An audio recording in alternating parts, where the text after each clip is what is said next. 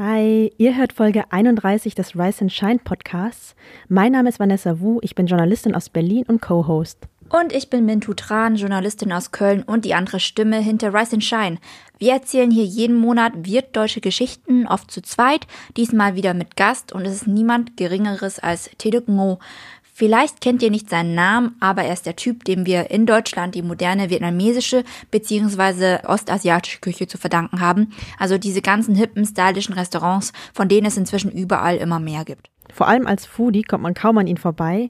In Berlin hat er unter anderem das Kuchi, Kokolo Ramen, Funky Fish oder 893 Rio Thai. Allesamt Rice and Shine approved. Zum Interview haben wir ihn aber in seinem wohl persönlichsten Projekt getroffen, das Pho-Restaurant Madame Ngo das er seiner Mutter gewidmet hat. Man wird es auch gleich im Hintergrund hören, also die offene Küche, das klappernde Geschirr und die Gäste. Deshalb seht es uns ein bisschen nach, dass da ein paar Hintergrundgeräusche sind. Das ist einfach ein bisschen der Aufnahmesituation geschuldet. Aber bevor wir zum Interview kommen, noch eine Bitte.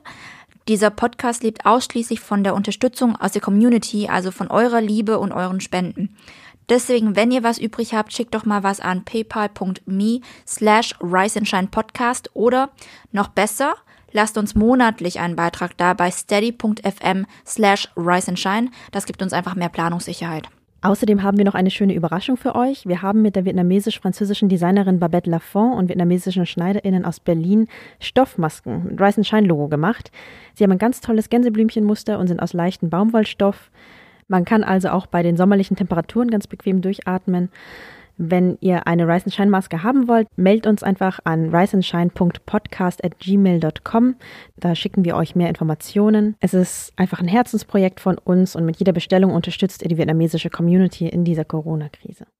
Das war's auch schon mit dem Werbeblock. Wir schalten jetzt rüber zu Madame Ngo in der Berliner Kantstraße. Viel Spaß. Guten Tag, guten Tag, Deutschland. Got rice, bitch, got rice.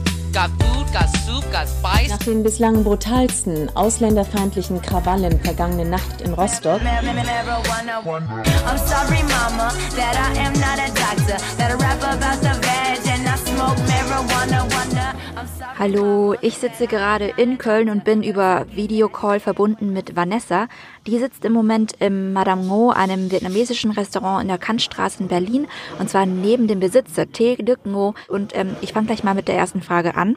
Also das kann man auf deinem Wikipedia-Artikel lesen. Du hast ja dein äh, Studium geschmissen, um eben in die Gastro zu gehen.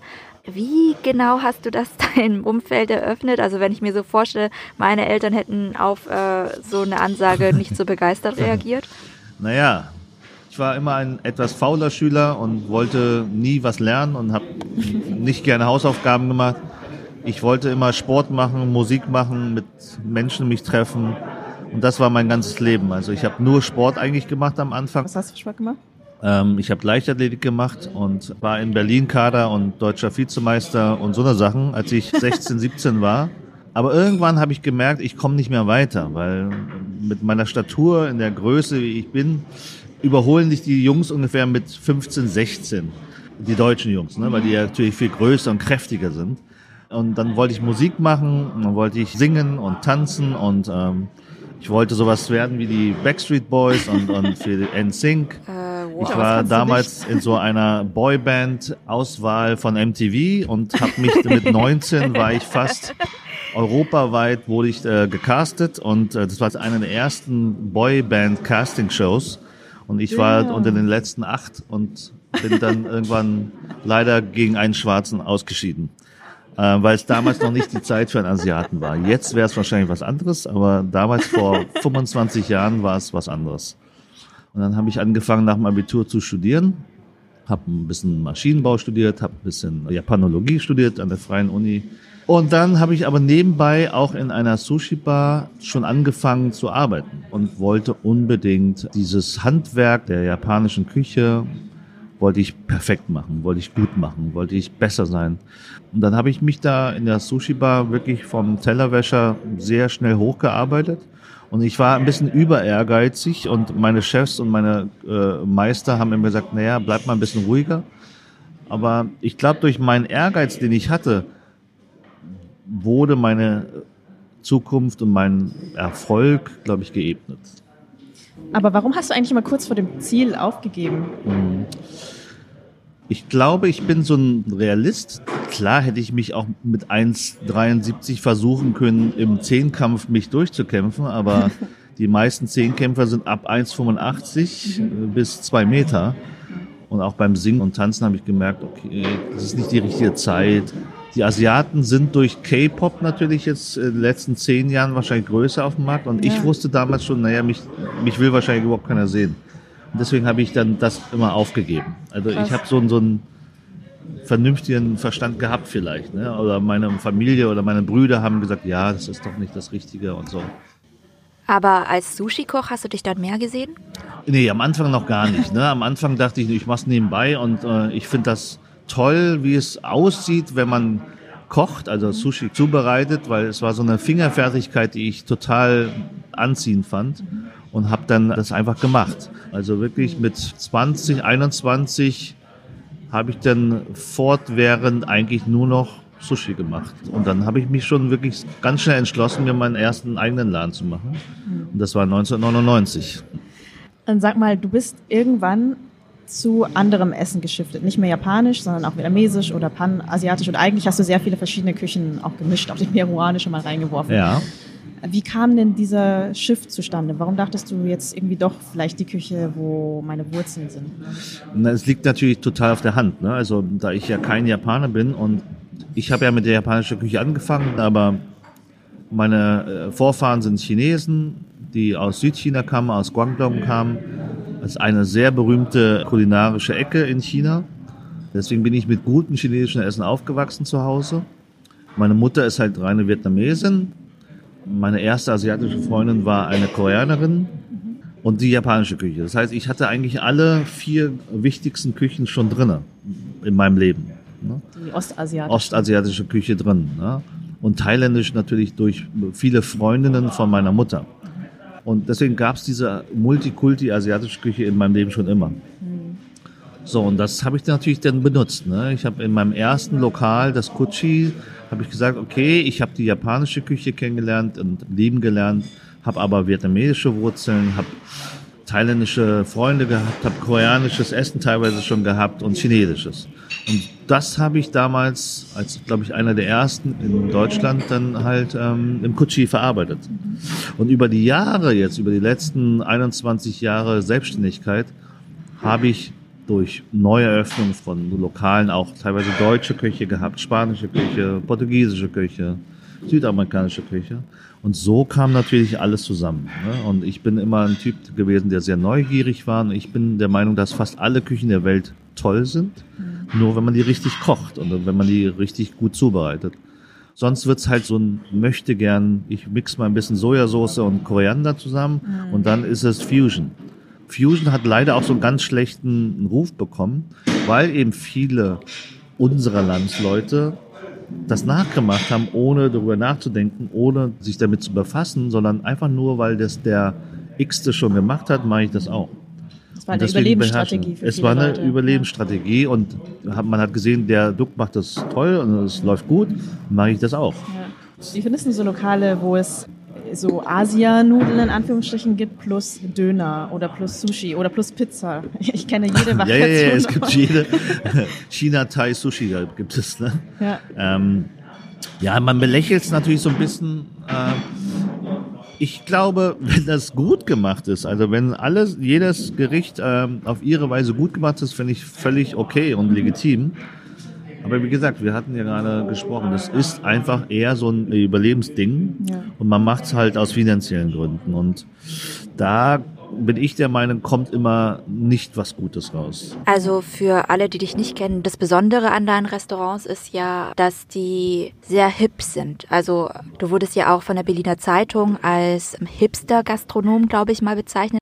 Und deine ganzen Restaurants haben ja auch ein sehr, sehr durchgängiges Konzept. Und zwar nicht nur in der Küche, sondern es ähm, geht dann auch um das Design der Restaurants und so weiter. Also es ist, in Deutschland war es bei asiatischen Restaurants, bis du das gemacht hast, auf jeden Fall nicht so üblich, dass das so durchgestylte Konzepte waren. Und ähm, sowas kommt natürlich auch bei der Szene total gut an. Also äh, bei dir waren Ja. immer die krassesten Szene-Leute. Also wie hast du das so hinbekommen, in der Szene so angesagt zu werden?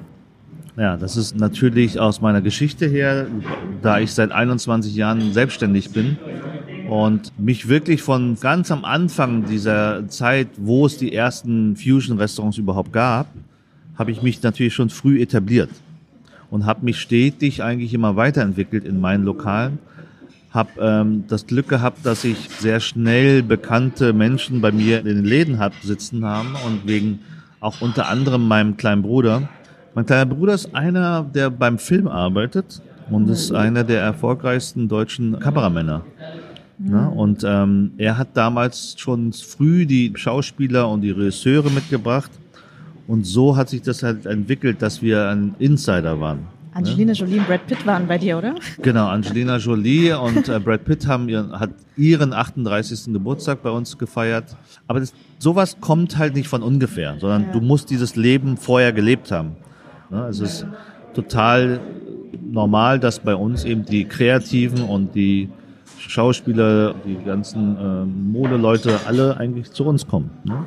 Und ähm, die wissen, dass die bei uns in Ruhe essen können, ohne riesen Tramram. Also wir, wir rufen eben nicht die Presse an, wenn irgendein Berühmter kommt, sondern wir lassen die Leute in der Ecke ganz in Ruhe sitzen. Und das, hat, das war eine richtige Strategie und deswegen kommen die Leute auch immer wieder, wenn die in Berlin sind. Oder viele Security-Firmen, die, die betreuen oder so, die sagen, aha, wir wissen, beim Duck ist es ein bisschen cooler, die Leute werden nicht ganz so aufgeregt und äh, es wird nicht gleich die BZ gerufen, sondern es ist halt normales Essen für ja, den berühmten äh, Schauspieler aus Hollywood. Reden wir mal über das Restaurant, wo wir jetzt gerade sitzen, das Madame Mo. Ähm, ich muss sagen, mir bedeutet es sehr viel, irgendwie so ein cooles Pho-Restaurant zu haben. Also irgendwie, weiß ich nicht, das außerhalb der heimischen Küche auch zu sehen. Hm, Was war denn für dich die Motivation, das zu eröffnen? Sie hier, Ist das deine das ist Mama? meine Mutter. oh, wow. Die kommt gerade reingelaufen und ähm, ich wollte ihr ein Restaurant widmen und deswegen habe ich da oben auch das Bild von ihr und meinem Vater hingehangen. Ah, Natürlich ist es nicht wirklich Madame No, weil in Vietnam nimmt man nicht den Namen des Mannes an. Ja. Ne? Sie heißt ja Nguyen. Aber Nguyen war wiederum so schwierig, dass ich gedacht habe, naja, lassen wir es lieber bei No. So heiße ich ja auch. Aber am Ende ist es wirklich so das Lokal für meine Mutter gewesen, natürlich auch für uns als Familie, weil hier kehren wir am meisten ein. Also jeder aus meiner Familie kommt wahrscheinlich zwei, dreimal die Woche hier zum Mittagessen. cool. Gerade um die Zeit, wo wir uns hier gerade treffen, äh, sitzen oftmals meine ganze Familie dort. Weil das ist halt Comfort Food, das ist Soul Food für uns und das ist ähm, etwas, was wir jeden Tag essen könnten.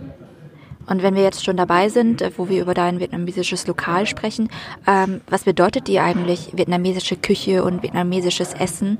Was löst es in dir aus? Also welche Gefühle hast du der vietnamesischen Küche gegenüber? Für mich ist vietnamesische Küche ein Stück Heimat.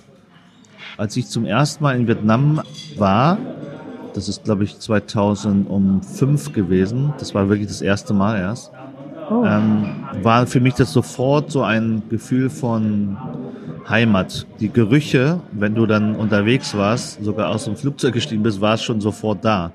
Und als ich in Hanoi in den Straßen rumgelaufen bin und die ganzen Garküchen gesehen habe und gerochen habe, war es total so was sofort nostalgisches, romantisches.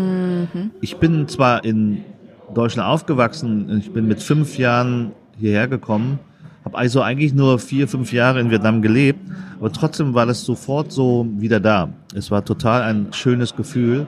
Und dieses Gefühl wollte ich halt in diesem Laden halt auch irgendwie rüberbringen, dass man diesen Geruch hier hat, wenn man reinkommt.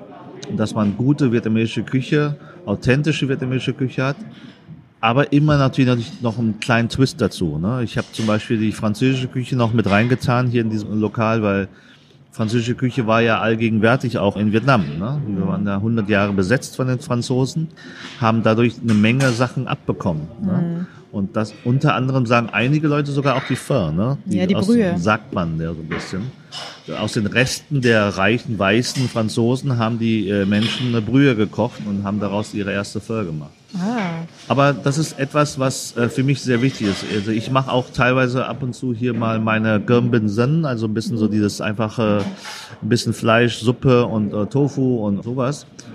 Deswegen habe ich auch diesen Laden gemacht für meine Familie. Mhm. Also dass ich hier mit meiner Familie immer das äh, sehr authentische Essen haben kann. Und hier sind auch meistens vietnamesische Mitarbeiter ne? und auch Tanten und, und Frauen, die einfach das auch aus, aus ihrem Zuhause kennen. Und das ist so schön. Ne? Also ich versuche jetzt gerade weniger Fleisch zu essen, aber was ich hier am liebsten bestelle, ist tatsächlich einfach Reis mit Sirchur und dieses dreierlei Schweinebauch. also das ist so das, was ich nehme, weil Aha. wenn ich so richtig so Heimweh habe, äh, weil meine Eltern relativ weit weg wohnen, sie sind in Bayern. Mhm. Und ich habe mich aber gefragt, ah. dieses Essen, es ist halt so also wirklich sehr Gömbingsen. Das ist so das ganz einfache Familienessen. Ja. Bestellen das hier auch andere Leute? Ich habe mich immer gefragt, wer bestellt dreierlei Schweinebauch außer mir? Also es bestellen ganz viele Leute dreierlei Schweinebauch. Das ist ein Phänomen. Also ich dachte auch am Anfang gar nicht, dass es so wird, aber es ist sehr, sehr, sehr viel. Guck mal, meine Mutter nimmt auch schon gerade Sichur und Reis und ein bisschen ja, Suppe. Genau. Ich habe es auch mal versucht, am Anfang hier Gömbingsen zu verkaufen, aber ich habe dann gemerkt, dann verkaufe ich keine Firma mehr. Mhm. Also es hat sich dann so ein bisschen zerrissen und dann habe ich gedacht, nee, lieber dann nur Pho erstmal und die anderen Kleinigkeiten, die wir schon eh haben, weil sonst ist es zu viel auf einmal. Aber ich lasse mir immer Gömbinsen kochen, extra nochmal. Und wir haben ja sozusagen in der Speisekarte, wir nennen das halt kleine Tellerchen, kleine Tapas. Ja. Das kann man eigentlich sich zusammenstellen wie ein Gömbinsen. Das ist großartig, dass es hier gibt.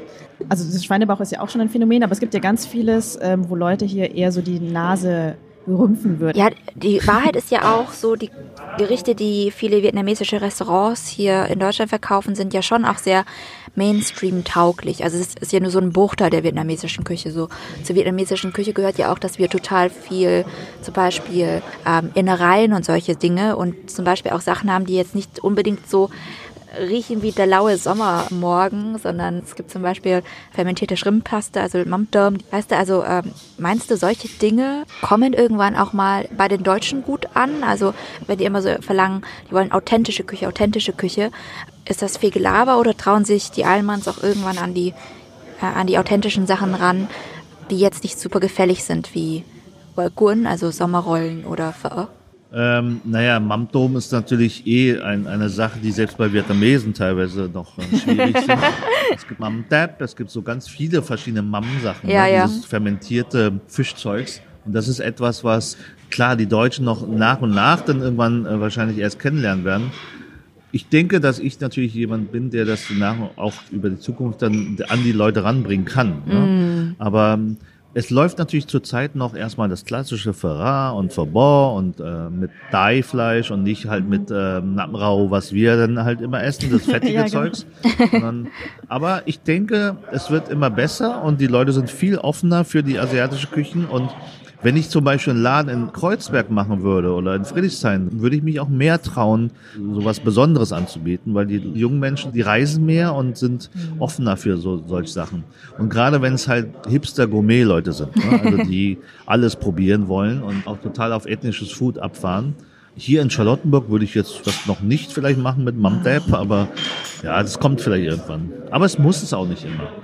Komm mal zu mir ins Bergmann-Kiez. Würde mich sehr freuen. Da kann man nicht gut asiatisch essen, finde ich. Nee, das hat sich leider nicht weiterentwickelt im Bergmann-Kiez. Das war halt vor 20 Jahren mal interessant, die ersten Thailänder und Vietnamesen dort zu haben. Aber ja. irgendwie, ich glaube, das Problem ist, dass viele dieser Unternehmer sich nicht weiterentwickeln. Bei mir ist es so, ich bleibe nicht stehen, sondern ich versuche immer Sachen neu zu lernen. Ich versuche meine Kultur mit einzubauen, mein Leben mit einzubauen.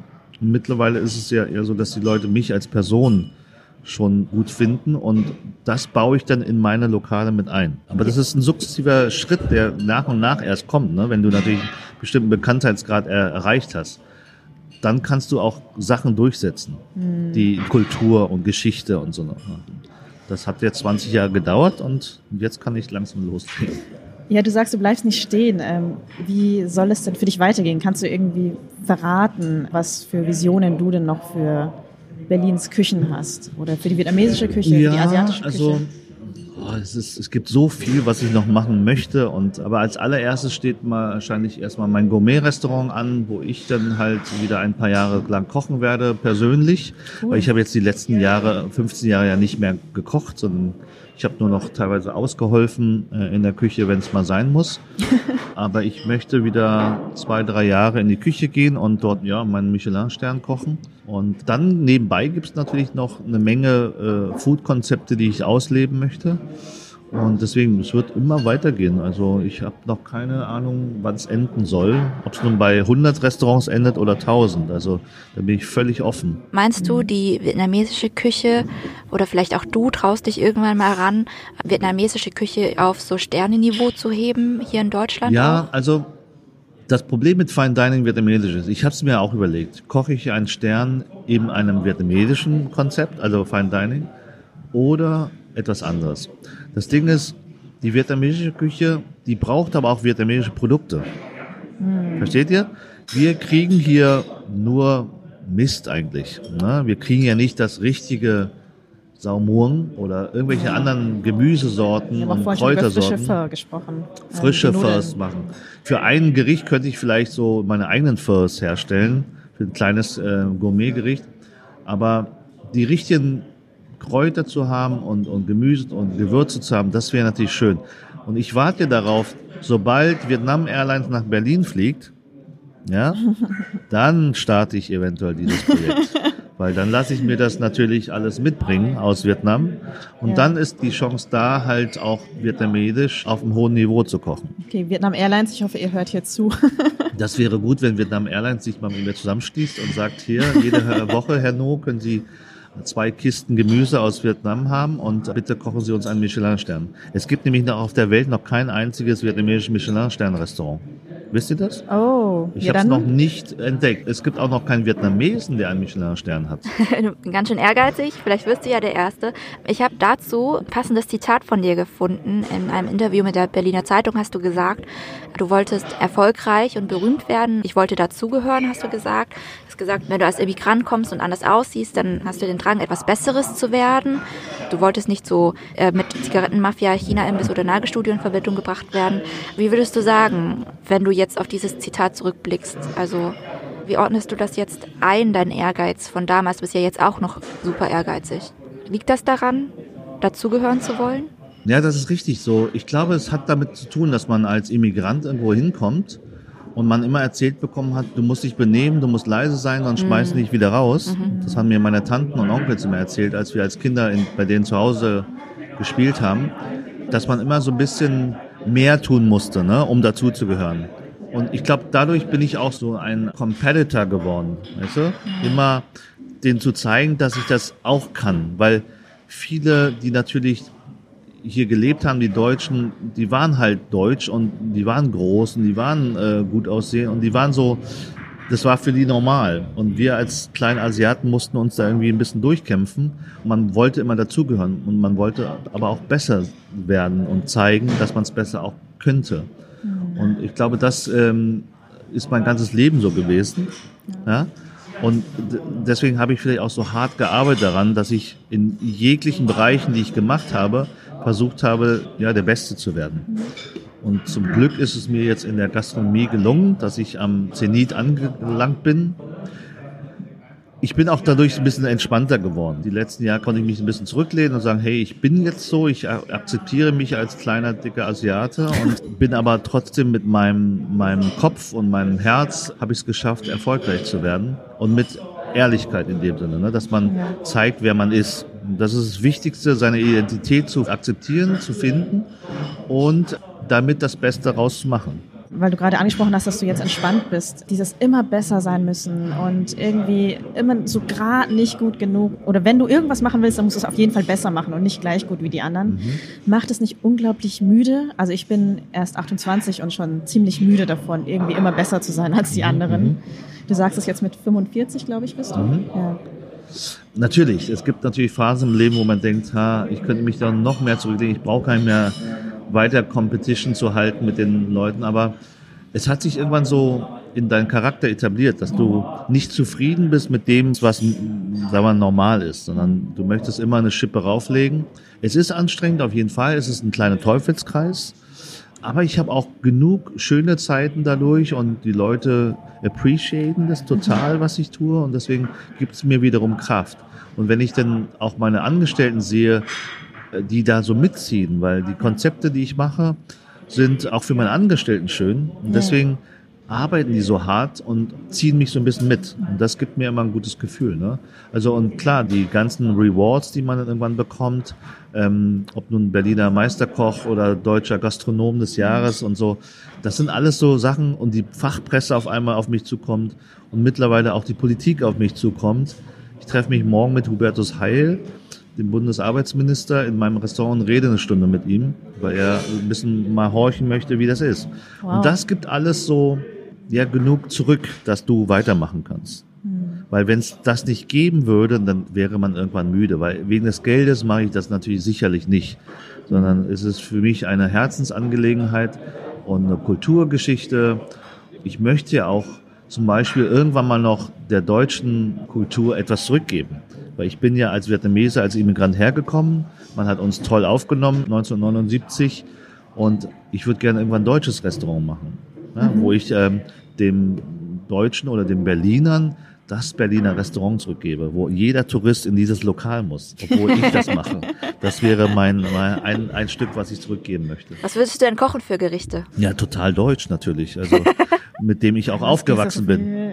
Nein, nein, nein, nein. Ich, ich würde natürlich die norddeutsche Küche machen, mit der ich auch aufgewachsen bin, hier in den Kindergärten. Ne? Also es gab Weißfisch in Dill, Sahnesoße, es gab Königsberg Klopse, Leipziger allerlei.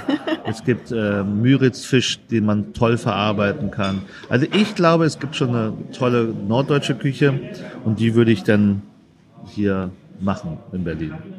Wir haben darüber gesprochen, dass es eine Generationenfrage ist, wer etwas zurückgeben möchte. Also gerade die Einwanderergeneration, die auch mal in Vietnam gelebt hat, die hat irgendwie ganz stark das Gefühl, ich wurde aufgenommen, ich möchte irgendwas zurückgeben.